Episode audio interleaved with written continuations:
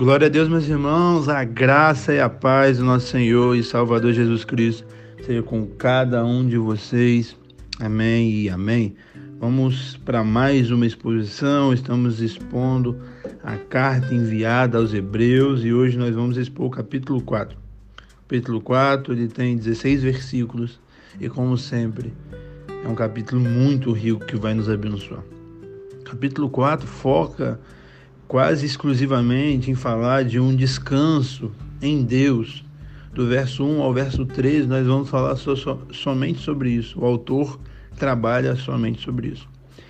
E no final do, do capítulo, o verso 14 ao 16, ele começa a falar sobre Jesus como sumo sacerdote e ele continua falando no capítulo 5 todo. Então, na próxima exposição nós vamos continuar falando sobre Jesus como sumo sacerdote. Amém? Então, esses dois principais assuntos desse capítulo. E essa carta tem me abençoado muito. Eu espero que estejam abençoando você também. No nome de Jesus. E a minha oração é a oração que eu sempre faço. Que o Espírito da verdade, que o mundo não pode entender, que habita em você, ele possa te convencer do pecado, da justiça e também do juízo, no nome de Jesus. Lembrando o contexto desse livro, ele tá, o autor escreveu para judeus que se converteram ao cristianismo e estavam querendo voltar ao judaísmo, estavam querendo retroceder. Então ele vai trabalhar Jesus sendo maior do que os anjos, sendo maior do que os profetas, sendo maior do que Moisés, advertindo muito sobre incredulidade. E aqui ele vai falar sobre o descanso. E vai ser uma benção no nome de Jesus. Vamos lá, verso 1, está escrito assim: Visto que nos foi deixada a promessa de entrarmos no descanso de Deus, que nenhum de vocês pense que falhou. Então, o autor quer deixar claro que o descanso de Deus ele não falhou em hipótese nenhuma.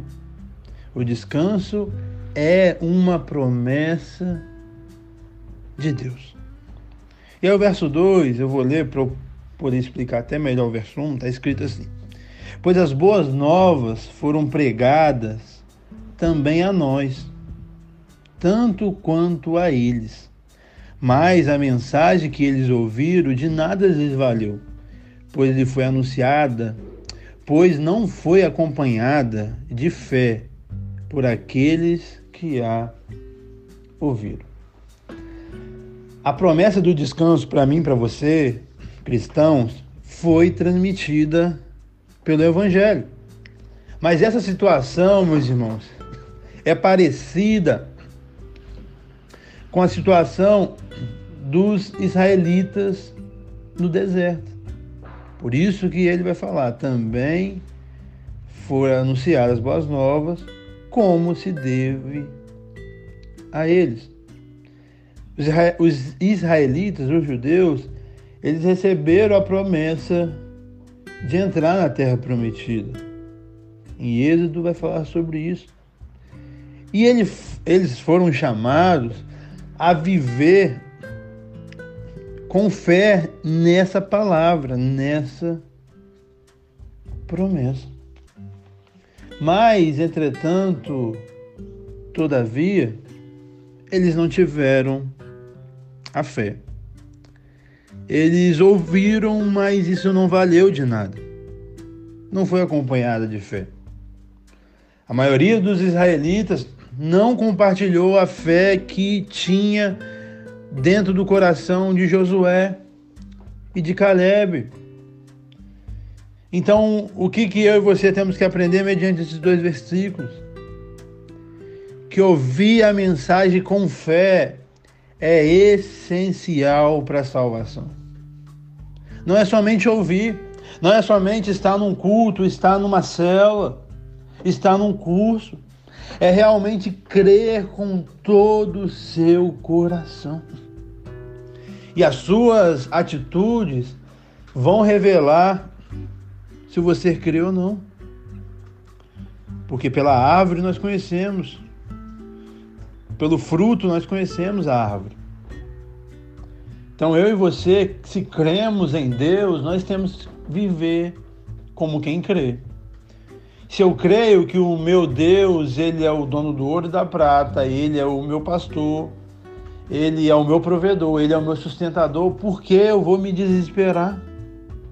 Por que eu vou querer retroceder como esses irmãos estavam querendo?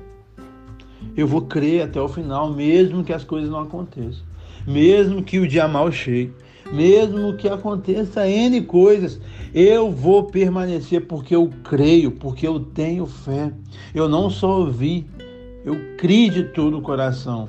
Por isso, eu persevero dia após dia, dia após dia. Amém? Então, os israelitas até ouviram, mas eles não creram. Verso 3. Pois nós, os que cremos, é que entramos naquele descanso, conforme Deus disse: Assim jurei na minha ira, jamais entrarão no meu descanso. Embora as suas obras estivessem concluídas desde a criação do mundo. O autor usa aqui, quando ele abre aspas e fala assim, assim jurei na minha ira, ele cita um versículo, ele cita Salmos 95, verso 11. E aquele citando isso, nos dá a entender que que esse descanso que, que ele está falando é muito mais do que um lugar geográfico, um lugar material. Por quê? Quando Davi escreveu esses Salmos 95, os israelitas já tinham entrado em Canaã. Então nós entendemos que realmente é um, é um descanso espiritual e não terreno. Então é o descanso que, que vem do próprio Deus, um descanso interno mesmo, e não um descanso material. É o descanso mesmo sabático é, que Deus teve depois da sua obra, da obra da criação. Então é esse coração que nós temos que ter. Então, a pregação das boas novas tem que ser. É, tem que ser acompanhada pela fé. Senão nós não vamos descansar em Deus. Senão nós não vamos confiar em Deus. Verso 4: Pois em certo lugar ele falou sobre o sétimo dia, nestas palavras: No sétimo dia Deus descansou de toda a obra realizada. Gênesis 2, 2. Então, o autor está citando aqui um verso de Gênesis onde vai falar desse descanso sabático, esse descanso do Senhor. Então, Jesus, a fé nele nos proporciona que eu e você desfrutemos de bênçãos hoje no presente, com a garantia que nós vamos possuir ela no futuro. Como assim? O descanso que nós temos hoje, a paz que nós temos hoje de Deus, que é uma paz que não é ausência de problemas, e sim uma paz de confiança e de fé, é um retrato bem minúsculo, mas um retrato da eternidade, onde é o verdadeiro descanso, onde não vai ter morte, choro, nem dor. Então nós temos que nos apegar nisso. E aqui o autor vai falar de algum descanso. No verso 4 e no verso 5 que eu vou ler agora, ele vai falar do descanso da criação.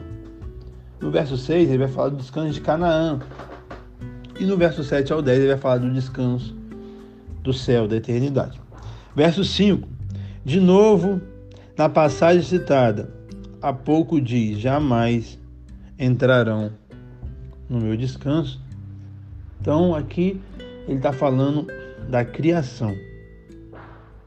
E só entramos no descanso quem crê, quem confia, quem está em Cristo Jesus. E olha que o verso 6 fala: Portanto, restam entrar alguns naquele descanso, e aqueles a quem anteriormente as boas novas foram pregadas não entrarão por causa da desobediência. Meus irmãos, o descanso que os, que os israelitas experimentaram lá no tempo de, de Josué foi uma pré-figuração terrena do descanso celestial e definitivo da Nova Jerusalém. E então o autor começa, é, continua a trabalhar sobre o verdadeiro descanso que vem mediante uma vida de obediência. Uma vida de obediência. Não é a obediência que nos leva ao descanso, mas a obediência evidencia que estamos em Cristo, que é o nosso descanso, que nos leva ao descanso eterno. Então, uma, não tem como, meus irmãos, alguém estar em Cristo e ser desobediente. E quando eu falo desobediente, não falo a mim, não, aos pastores, à igreja, não, à Bíblia, ao próprio Deus. Por isso que está escrito na Bíblia, meus irmãos, é isso, é a nossa lei. E pronto, independente se o mundo todo faz. Hoje, infelizmente, nós temos relativizado a lei de Deus por benefícios próprios. A Bíblia fala: não faça isso. Mas se for para benefício meu, eu faço. E conto na conto com a misericórdia de Deus, por ele ser um Deus de misericórdia. Cuidado. Mas o que eu não faço, e talvez a Bíblia nem condena, aí eu condeno porque eu não faço mesmo, então eu vou condenar esses pecadores que fazem. Então nós somos hipócritas, nós somos fariseus mesmo. Que o que nós não devemos fazer, nós fazemos. E o que nós temos que fazer, nós condenamos. Então, que loucura! Que Deus tenha misericórdia na nossa vida. E que possamos perseverar todos os sofrimentos possíveis mas não ser um desobediente. Não. E sim perseverar. No nome de Jesus. Verso 7. Por isso Deus estabelece outra vez um determinado dia, chamado hoje, ao declarar muito tempo depois, por meio de Davi, com o que foi dito antes. Se hoje ouvir a voz do Senhor, não endureça o seu coração. Então, que eu e você possamos não endurecer o nosso coração, e sim permanecer firme, constante, sempre abundante na obra do Senhor, fazendo o que é certo, o que é bíblico, o que é santo. Verso 8: Porque se Josué lhe tivesse dado descanso, Deus não teria falado posteriormente a respeito do outro dia Verso 9: Assim ainda resta um descanso sabático para o povo de Deus. Então, algo que eu estou falando, que já está falando sobre o descanso sabático, o descanso da eternidade.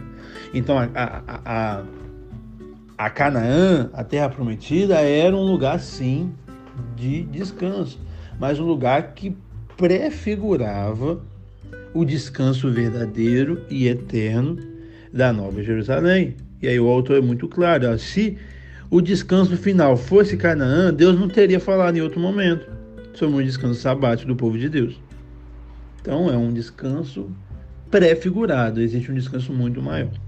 Verso 10: Pois todo aquele que entra no descanso de Deus também descansa das suas obras, como Deus descansou da sua. Meu Deus. Glória a Deus. Que coisa linda. Quando nós estamos em Cristo, meus irmãos, nós descansamos em Deus e nós descansamos dos nossos afazeres. Porque Ele é o nosso descanso. Descanso, não pense que é uma vida inativa. Por mais que nós precisamos algumas vezes dormir, descansar, o nosso corpo precisa. Mas descanso é muito mais do que isso. Descanso é uma pessoa. Por isso que hoje, cristãos, protestantes, nós não guardamos um dia específico para ser o Shabat, que é o sábado. Não. Nosso descanso é Jesus. Nós guardamos alguns dias, não como um rito, mas como um momento de dedicar ao Senhor. Normalmente o domingo. Nós vamos para a igreja, nós vamos para a escola bíblica, nós ficamos com a nossa família. Nós não trabalhamos nesse dia normalmente. Mas não algo regrado, religioso, começa no pôr do sol desse dia até o da outra e algo bem mecânico. Não. Você está entendendo? Porque o nosso verdadeiro descanso não é algo geográfico, não é algo no calendário, é uma pessoa. Jesus Cristo. Jesus Cristo. Ele quer que nós descansemos nele, confiamos nele. E mediante esse descanso a gente possa ter uma vida deleitosa nele. Verso 11: Portanto, esforcemos-nos por entrar nesse descanso, para que ninguém venha cair segundo aquele exemplo de desobediência. Aqui, meus irmãos, o autor está fazendo é, é, claramente aqui, reafirmando a advertência acerca do endurecimento do nosso coração pela incredulidade. Ele não está, em hipótese nenhuma, é nos convidando a garantir a nossa salvação pelas obras. Pelo, pelo contrário, a fé genuína, a fé salvífica, salvífica, ela é expressada pela obediência. Então não é sobre um rito, não. É sobre um coração rendido ao Senhor, obediente ao Senhor. E aí sim nós vamos fazer várias coisas ao Senhor, como prazer, como alguém que já é alcançado e não para ser alcançado. Então nós temos que ter esse coração. Um salvo vai perseverar. Um salvo vai obedecer. Um salvo não irá retroceder. Entenda isso e se esforce nisso. Verso 12, um versículo muito conhecido que com certeza você já ouviu e nem talvez nem sabia onde estava escrito. Está escrito aqui, capítulo 4, verso 12. Pois a palavra de Deus é viva e eficaz, e mais afiada que qualquer espada de dois gumes. Ela penetra até o ponto de dividir a alma e espírito, juntas e medulas, e julga os pensamentos e as intenções do coração. Meu Deus. Então a palavra de Deus, meus irmãos, ela é viva. A palavra de Deus, ela não é morta. Ela é viva e ela produz vida. É mediante a palavra de Deus que vem a fé. A fé vem pelo ouvir ouvir a palavra de Deus. Então você que está fraco na fé, você tem que ouvir a palavra de Deus. E ouvir a palavra de Deus é muito mais do que ouvir pregações, porque tem muitas pregações que a palavra de Deus nem aparece. O que aparece são filosofias humanas técnicas e por aí vai. E aí sua fé não vai aumentar, mas eu ouço pregação o dia inteiro, não vai aumentar. Mas a palavra de Deus, aí sim aumenta sua fé. E claro, pregações bíblicas que usam a palavra de Deus para ser pregada, e não só com uma base para eu pregar minha filosofia. Então, a palavra de Deus vai aumentar sua fé, você que está sem fé, porque ela é viva. Mas ela não é só viva, meus irmãos. Ela também é eficaz. Então, ela é, concede, consegue fazer eficácia, eficácia de convencer o homem do pecado, da justiça e do juízo.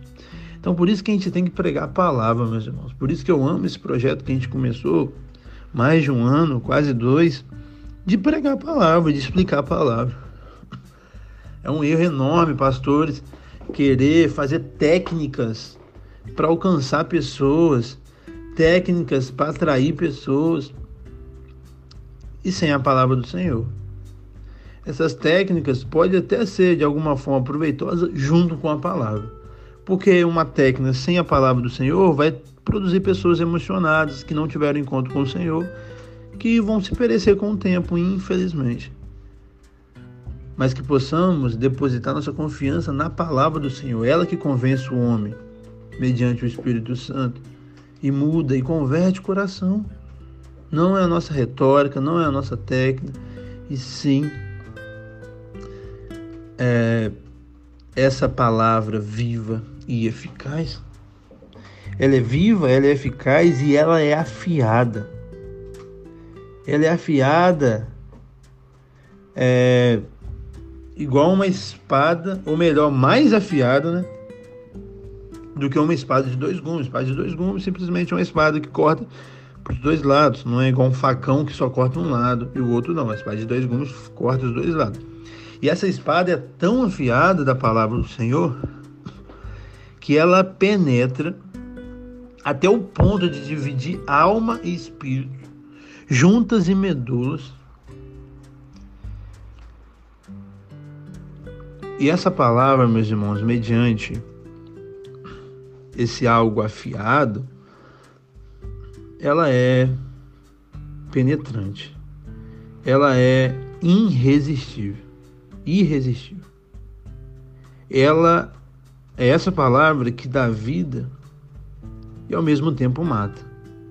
Ela salva e condena. Ela traz promessas e juízo. A mesma palavra que salva, ela condena. João 3,16, todo mundo cita, salva. João 3,17 condena.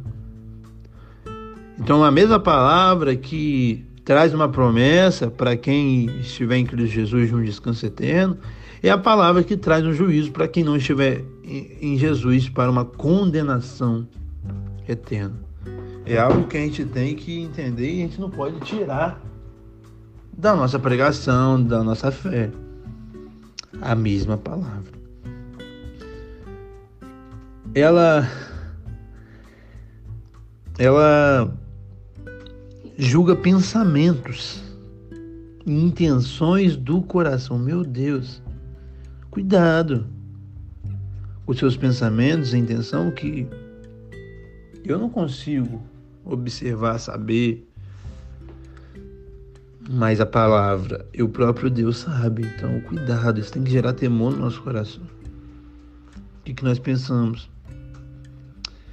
O que, que nós temos de intenção? Nossa fé não é uma fé mecânica, só externa. Nós precisamos externalizar nossa fé, sim. Mas nosso Deus olha a intenção do nosso coração. Não adianta fazer nada certo sem a intenção certa. Cuidado. Verso 13: Nada em toda a criação está oculto aos olhos de Deus.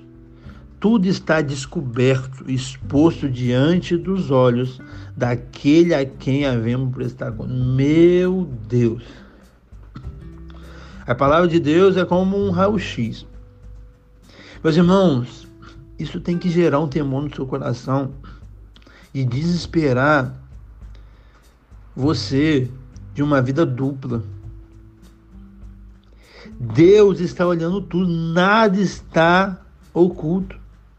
Tudo está descoberto e exposto diante daquele que havemos de prestar com. Meus irmãos, tudo que você tem, que você faz, que você não faz, você vai prestar conta ao Senhor. Seu dinheiro, seu tempo livre, sua, seus dons e talentos, uma facilidade que Deus te deu para algo. Cuidado! Uma vida dupla de na igreja ser crente, mas de sair na igreja ser o próprio Satanás. De ser uma bênção na igreja e de ser uma maldição na família. De ser bonitinho perto dos outros, mas sozinho é alguém devasso. Em outros ambientes você muda. Deus está olhando essa sua atitude e você vai ter que prestar conta. Que você possa se arrepender e voltar o seu coração a Ele. Que essa realidade traga temor no seu coração. Porque a maneira que os crentes vivem parece que o nosso Deus não é onisciente e não é onipresente, porque parece que Deus não está em alguns lugares que a gente vive como se fosse ímpios, como se nunca tivesse conhecido o Senhor. Deus está vendo tudo e nós vamos prestar conta. E a questão do Senhor ver tudo ao mesmo tempo que traz um temor, mas ao mesmo tempo ela traz um descanso para quem está andando de maneira certa, porque Ele está vendo tudo. Então talvez você está se é, vivendo uma injustiça no seu trabalho, na sua família, na sua igreja. Fique tranquilo. Deus está vendo. Continue fazendo o que é certo. Não se venda ao sistema por causa que todo mundo está fazendo o que é errado. Não, Deus está vendo. Deus está vendo, fica firme, meu irmão. Fique firme, minha irmã. Deus está vendo o seu choro, Deus está vendo tudo que estão fazendo com você. Não se corrompa por causa das situações, e sim permaneça firme. As sete cartas de Apocalipse, nós vamos chegar ainda lá quando a gente expor o livro de Apocalipse. Ela é tão acalentadora quando eu estudei ela, quando eu li ela para mim, porque Deus ali vê tudo, meus irmãos. Deus vê as virtudes que nós temos, claro que mediante a Ele, porque sem Ele nós somos falhos, pecadores, errantes, mas com, com a vida dele em nós, Ele vê o que nós estamos fazendo de certo e elogia. Mas Ele vê o que a gente está fazendo de errado. Então, meus irmãos, não se preocupe. Se o homem não te reconhece, não se preocupe. A nossa recompensa não vem de homem. Descanse na fidelidade de Deus. Descanse que Deus está no controle, está observando tudo. Tem tempo para tudo. Talvez essa prova não é para te matar, é para te fortalecer, é para te capacitar. É para te ensinar a não ser como essas pessoas estão sendo com você. Porque não adianta nada você sofrer, sofrer, sofrer. E aí você está numa posição que que que você pode fazer coisas e você faz coisas iguais ou piores do que fizeram com você. Isso é irracional, mas o mundo faz. O que não pode é eu e você fazer. Então Deus está vendo tudo, nada está encoberto. Então, os seus pecados, as suas hipocrisias, a sua carnalidade, Deus está vendo. Se arrependa. Mas as suas virtudes, o seu choro, a sua perseverança em fazer o que é certo, mesmo no mundo fazendo o que é errado, Deus está vendo. Deus está vendo. E aí a gente falou sobre o descanso, do verso 1 ao verso 13. Então, aprenda a descansar no Senhor, a confiar nele. E agora a gente vai começar aqui sobre o sumo sacerdote. E no capítulo 5 a gente vai continuar.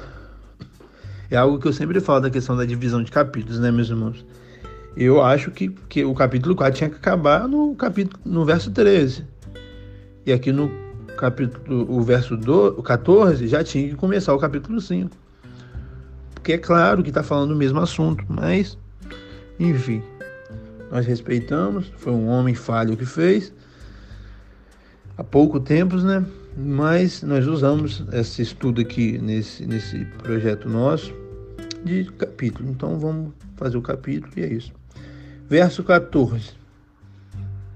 Vai trazer aqui a partir do verso 14, capítulo 5, Jesus como sumo sacerdote. Sumo sacerdote era aquele que espiava os pecados do povo de Israel. Ele entrava no Santo dos Santos uma vez por ano. Verso 14. Portanto, visto que temos um grande sumo sacerdote que adentrou os céus, Jesus, o Filho de Deus, apeguemos com toda a firmeza a fé que professamos. Meu Deus. Esse sumo sacerdote, qual eu e você servimos, ele é grande. Ele é o grande sumo sacerdote. Ele está acima de todos. Ele está acima de tudo. Ao mesmo tempo que ele é homem, ele também é Deus. E ele não se adentrou no Santo dos Santos, que era onde o sacerdote terreno ia, que é uma tipologia do céu, da glória de Deus, da presença, da manifestação. Ele, sendo o próprio Deus, ele entra na própria presença de Deus. Ele entra no céu. Ele se adentra no céu. E a nossa fé deve, deve estar nesse sumo sacerdote, nesse grande sumo sacerdote.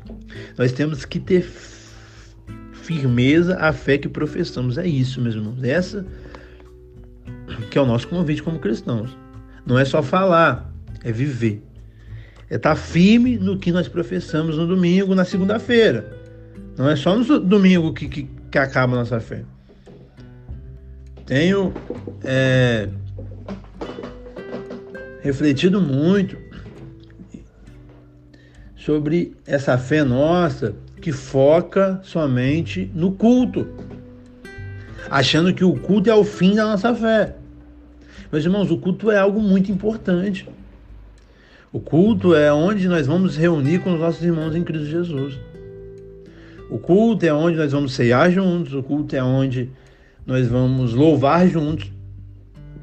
O culto é onde nós vamos receber a poderosa, viva e eficaz palavra do Senhor. Mas o culto não é o fim da nossa fé. Então é inadmissível a gente criar uma cultura de expectativa que o domingo chegue para viver algo sobrenatural. E na segunda você vive uma vida carnal. Na terça você nem lembra que é crente. Na quarta você vai seguindo, mas no culto você veste camisa de crente, linguajar de crente e vai para o culto. Não, meus irmãos. Renova nossa mente. Todo dia é um dia importante para a gente louvar, agradecer, glorificar a Deus, pregar o evangelho da salvação, espalhar a fragrância de Cristo. Então, cuidado com essa expectativa exagerada para o domingo, sem viver a segunda, e a terça e a quarta. A nossa fé é diária. Jesus não era Jesus só no sábado, como judeus como judeu que ele era, ele guardava.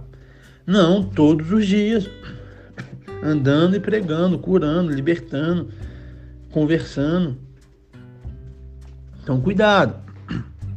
Muitas pessoas são assim porque veio de outras religiões que o momento áureo, o momento o ápice da fé é o momento do ritual, do culto, sei lá como que chama. Mas a nossa fé, não, nós, nós temos um momento, sim, mas não é o ápice. Então, não acredito que alguém cheio do Espírito Santo no culto cai, roda, pula. E aí na segunda é alguém totalmente carnal. Cadê o Espírito Santo que te encheu no domingo? Ué, ele só pode te encher num momento de culto, em uma hora e meia, porque tem louvores? Como assim? Hã? Que fé é essa? Tá tudo errado, meus irmãos. Que possamos renovar nossa mente. Esse não é um convite para viver uma vida desigrejada, sem estar no culto público com os irmãos, viver uma vida sozinho. Não é, em hipótese nenhuma. Repito, é importantíssimo estar. Mas estar como um momento importante que vai nos motivar, que vai nos impulsionar, nos encorajar a viver o momento do dia a dia. Não um momento sendo um momento áureo que daqui uma semana então vou viver e os outros outros dias não. Cuidado. Cuidado. Verso 15. Pois não temos um sumo sacerdote que não possa compadecer das nossas fraquezas, mas sim alguém que, como nós, passou por todo tipo de tentação, porém sem pecado. Então nós temos um sumo sacerdote, meus irmãos, que, nos, que se compadece verdadeiramente da nossa vida. Porque o, o sumo sacerdote antes, ele é, espiava o pecado do povo e tal, levava as ofertas. Mas ele não sabia o que, as pessoas sentiam, porque ele não era Deus, então ele se compadecia, mas de forma limitada. Mas esse sumo sacerdote, Jesus, ele se compadece da nossa fraqueza. Por quê, gente? porque ele passou tudo que a gente passa. Então, quando você é traído, meu irmão e minha irmã, ele sabe o que é ser traído. Por isso ele pode te consolar. Por isso que você tem que ir nele. Por isso, quando você é negado, abandonado pelos seus amigos, ele sabe, porque ele sofreu isso. Todos o abandonaram. Só João que ficou ali com ele. Quando você está desesperado e você só quer dois amigos com você para orar com você, eles estão dormindo. Jesus sabe, porque Jesus passou por isso. Quando você é rejeitado pelo seu povo, Jesus sabe porque ele passou por isso. Quando você é rejeitado pela sua própria casa e não tem honra na sua casa, Jesus sabe, ele passou por isso. Se você é alguém pobre, Jesus sabe porque ele nessa terra foi alguém numa família pobre. Se você não nasceu nem no hospital, você nasceu num lugar bem humilde, Jesus sabe porque ele nasceu. Se você precisou fugir por causa que alguém estava te perseguindo, Jesus sabe, Jesus fugiu para o Egito com dois anos.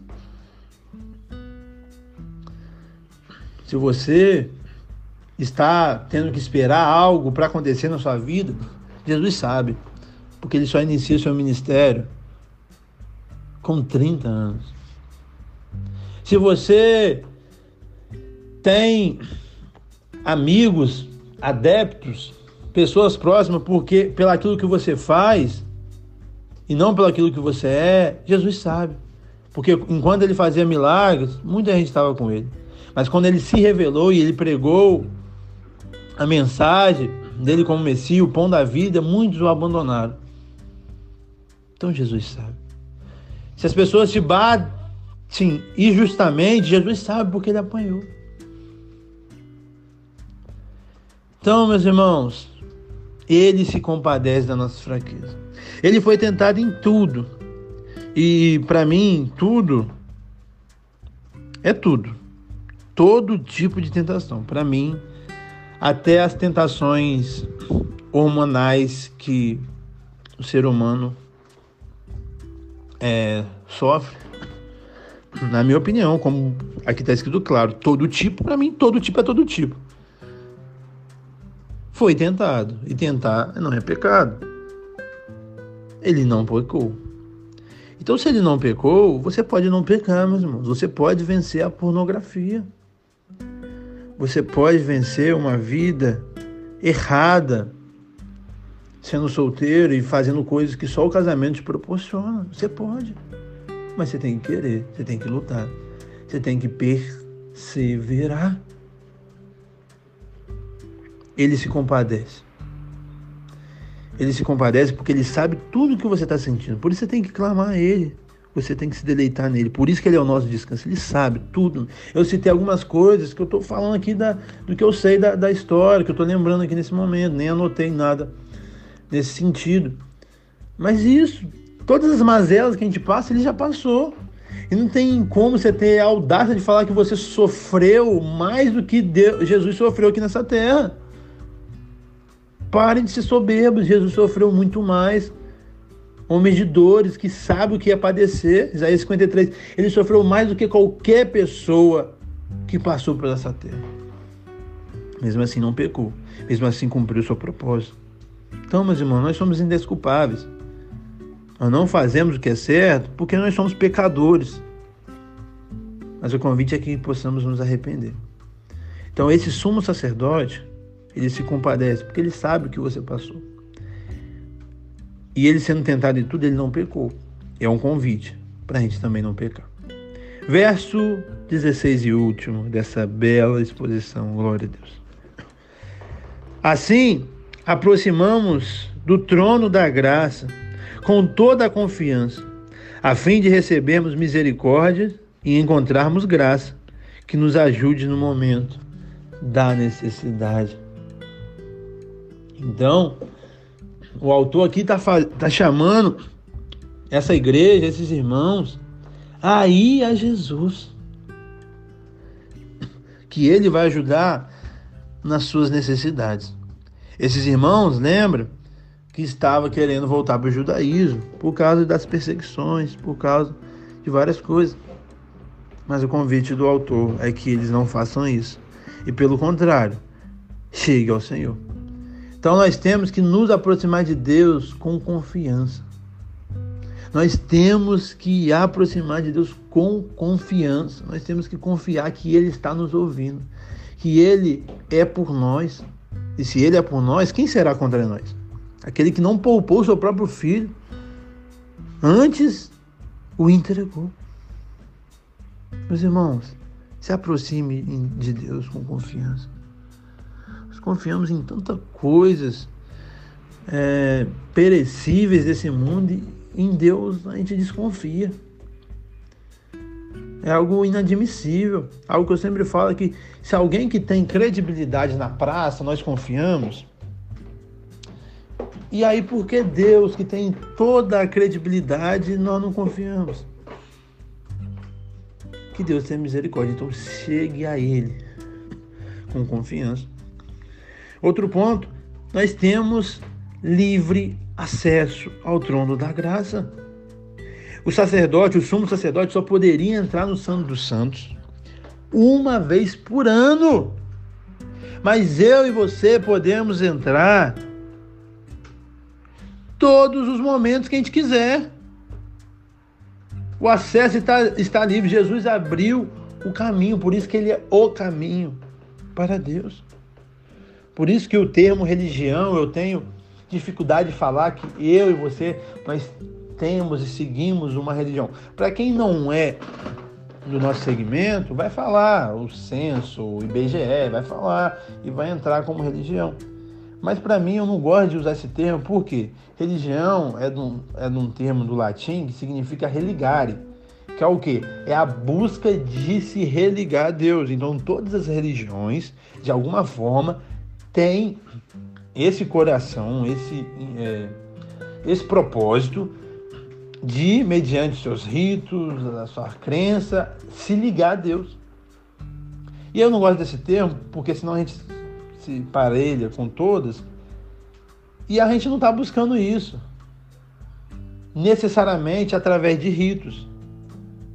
Nós nos conectamos a Deus mediante Jesus, que é o caminho, a verdade e a vida, e o único caminho, e a única verdade e a única vida. Então nós, nós, nós não estamos dentro de um grupo enorme que nós também queremos nos religar a Deus através de algo. Não, nós já estamos ligados a Deus mediante Jesus Cristo. Por isso que eu falo que a nossa fé é um estilo de vida, é, é uma fé, é um, um segmento. Eu não gosto de usar esse termo. Não que seja errado, mas eu não gosto. Então, eu e você, nós temos livre acesso ao trono da graça. Meus irmãos, homens e mulheres do Velho Testamento queria ter o privilégio que você tem hoje, de qualquer momento entrar no Santo dos Santos. Eles não tiveram, mas eu e você temos e muitas vezes nós negligenciamos. Que Deus tenha misericórdia da nossa vida, meus irmãos. Misericórdia é o nome que nós precisamos. Que Deus tenha misericórdia. Você tem livre acesso, então entre nesse trono, no nome de Jesus. E é nesse trono que eu e você recebemos graça, que é favor imerecido que é você receber aquilo que você não merece,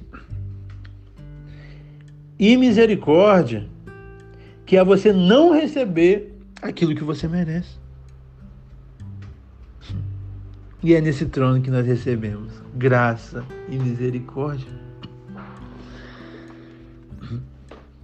E é nesse trono também que ele nos ajuda nos momentos de necessidade. Meus irmãos, Deus não tem problema quando a gente tem momentos de necessidade. Ah, a pessoa incrédula, ah, a pessoa. Não, ele, ele se compadece.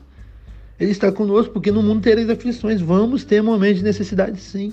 Mas o que nós temos que fazer é nos achegar a Ele. Ao chegar, a nos achegar no trono da graça, com total confiança, para receber graça e também misericórdia para receber ajuda nesses momentos difíceis. Então creia nele.